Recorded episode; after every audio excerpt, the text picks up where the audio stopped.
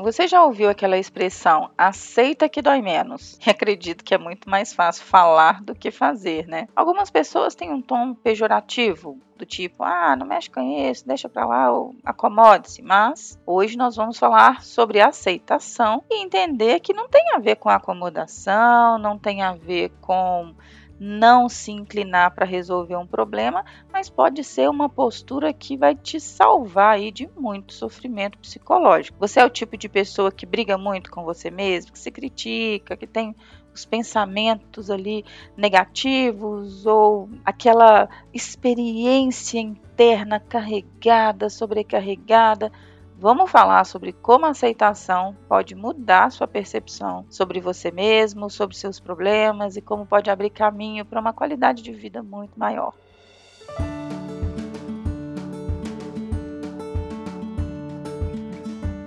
Olá, eu sou a Sheila, eu sou psicóloga e coach, estou aqui para te ajudar a ter muito mais realização na sua vida pessoal e profissional. E hoje eu vou falar sobre um tema que é relativamente sensível, porque dependendo da cultura da pessoa, ela acha que aceitação tem a ver com acomodação. Quando eu falo com a pessoa muitas vezes assim, olha, vamos trabalhar na aceitação de tudo isso que está acontecendo, a pessoa assume uma posição assim relutante fala de jeito nenhum, eu não posso aceitar isso na minha vida, eu não posso conviver com isso. E muitas vezes a, a experiência, né, principalmente experiências muito negativas, a pessoa tem essa resistência à aceitação. Então, vamos trabalhar um pouco sobre o que, que é aceitação, né, esse conceito. De um modo geral, dentro da psicologia que eu estou falando, tá? É um processo ativo de você, na sua experiência interna, com seus próprios pensamentos, com seus próprios sentimentos, assumir uma postura de não julgar, de não se esquivar,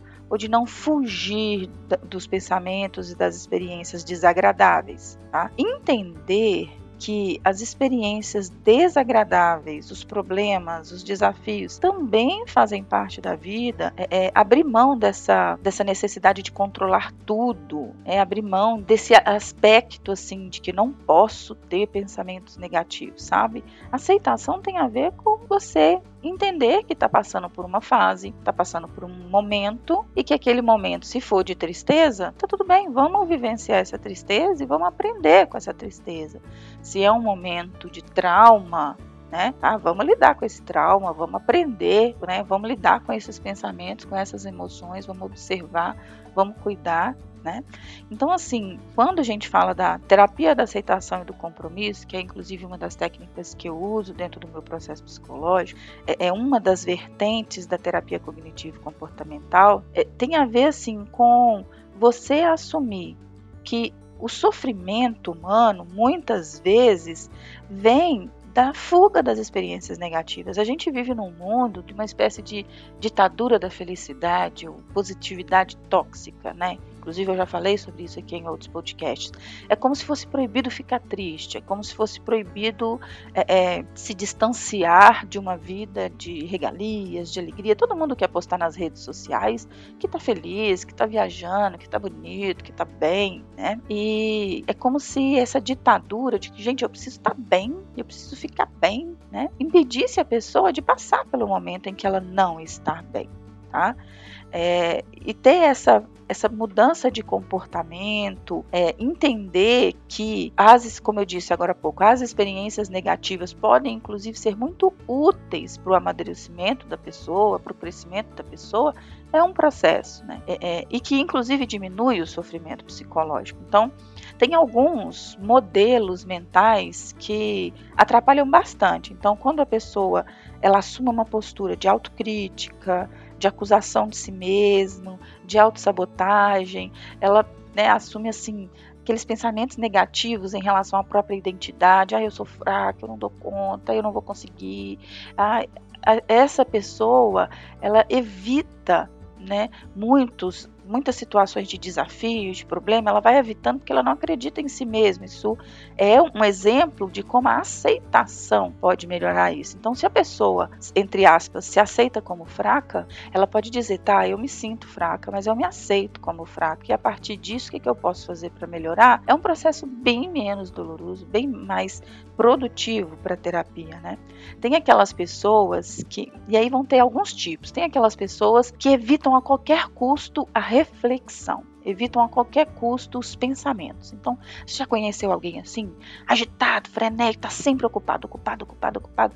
Fala com a pessoa, não, fulano, você acabou de perder seu pai. Ah, perdi, mas faz parte da vida, não tem tempo para ficar triste, tem que trabalhar, tem que fazer isso, tem que fazer aquilo. Então, assim, essa pessoa que não quer refletir, que não quer sentir, que não quer é, é, lidar com os pensamentos, toda vez que vem um pensamento sobre tristeza, um pensamento sobre como está difícil, a pessoa simplesmente vai se ocupar para não ter que refletir, é um jeito negativo de lidar com isso, né? É, é um padrão distorcido, tá?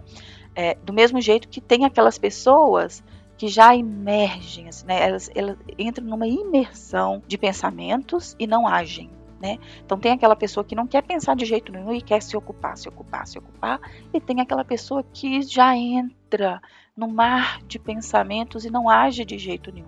Então essa pessoa que tem essa evitação da experiência também é negativo. Então a pessoa muitas vezes, né, um exemplo, uma pessoa que passou por uma situação muito difícil em um momento da vida e naquele momento da vida, sei lá, comia muita salsicha. Ela vai passar o resto da vida falar: não aguento ver salsicha, não quero ver salsicha, não entra salsicha na minha casa, porque me dá enjoo. Assim. Então, ela não lida com a experiência, ela não aprendeu com a experiência, ela não metabolizou, digamos assim, essa experiência e fica negando qualquer experiência de desconforto a partir daquele trauma ou a partir daqueles pensamentos negativos. Então, aquela pessoa que ela pensa, pensa, pensa, mas também não age, não ela simplesmente evita a experiência para não ter que passar por aquilo de novo. Tem aquelas pessoas com uma atenção rígida ao passado. Todos os pensamentos da pessoa é sobre aquilo que aconteceu na vida dela lá atrás, né? Isso já aconteceu com você? Então fica pensando e remoendo o passado, ai, que eu devia ter feito diferente, que tinha que ter feito assim, que tinha que ter feito assado, a minha decisão tinha que ter sido essa, ai, por que, que eu fiz aquilo?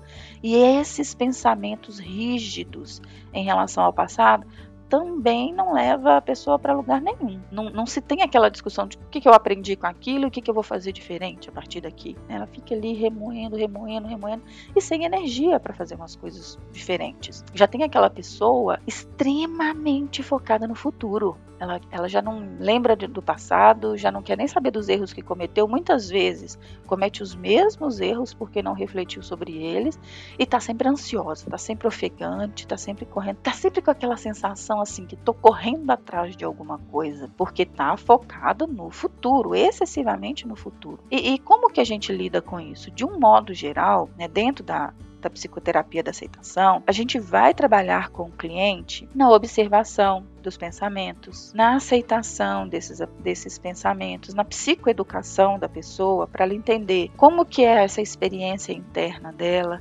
dentro dessas experiências internas, o que, é que pode ser feito diferente.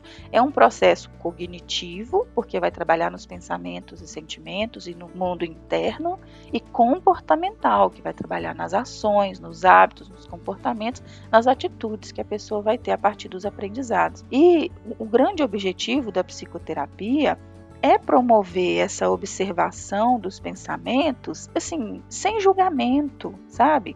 Acolhendo as experiências, observando esses pensamentos, aprendendo com eles, tendo essa experiência mais branda com o seu mundo interno. É reconhecendo suas limitações, suas fraquezas, mas ao mesmo tempo reconhecendo também as suas forças, seus valores, suas conquistas. Então, trazer esse equilíbrio para o mundo interno a partir do autoconhecimento, a partir da autoconsciência. A autoconsciência é o primeiro passo, porque a gente não muda aquilo que a gente não sabe, né? Então, a autoconsciência vem para esse movimento de trazer para a consciência aquilo que estava ali no automático, um modelo emocional adquirido da família, ou da experiência, ou do trauma. Isso que está lá no inconsciente, trazer para a consciência, para a pessoa observar, para a pessoa entender.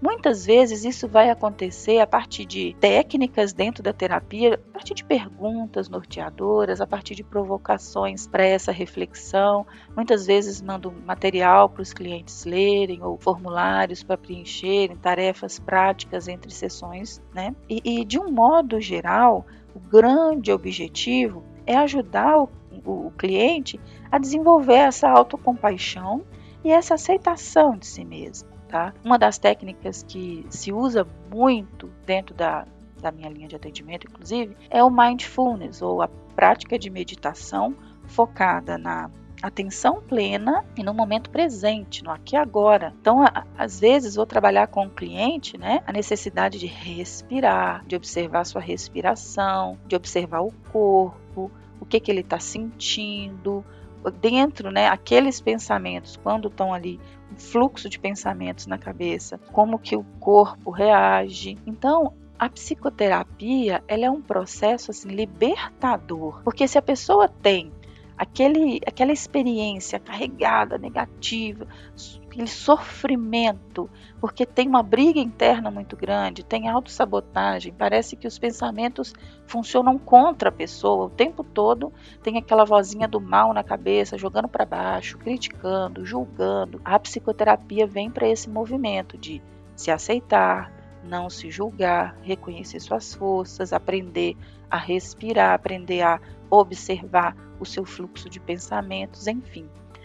A aceitação não tem nada a ver com a acomodação. A aceitação é uma postura de não vou brigar com o meu mundo interno, não vou brigar com os meus pensamentos, não vou me julgar, me criticar, eu vou aceitar aceitar minhas fraquezas, aceitar minhas limitações, aceitar minha história, aceitar meus traumas, aceitar minhas bagagens, né? Aceitar tudo que vem no pacote da minha experiência humana e lidar com isso. Aceitar e lidar com isso com o maior aprendizado possível, sem essa necessidade de estar bem o tempo todo, feliz o tempo todo, porque isso não é humano, né?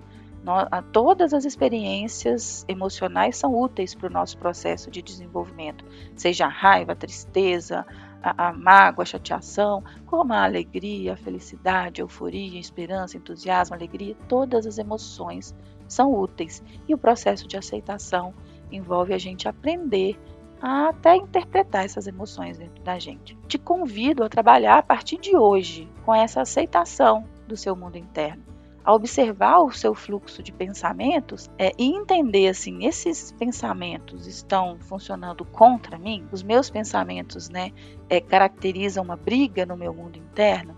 E se sim, o que, que eu posso fazer né, para trabalhar isso da forma mais amena, com mais autocompaixão e mais amigo de mim mesma possível? tá? Espero que esse conteúdo tenha te ajudado a refletir, tenha te ajudado com seu nível de autoconhecimento. Encaminho para o máximo de pessoas que você entende que pode se beneficiar desse conteúdo e até o próximo podcast. Um abraço!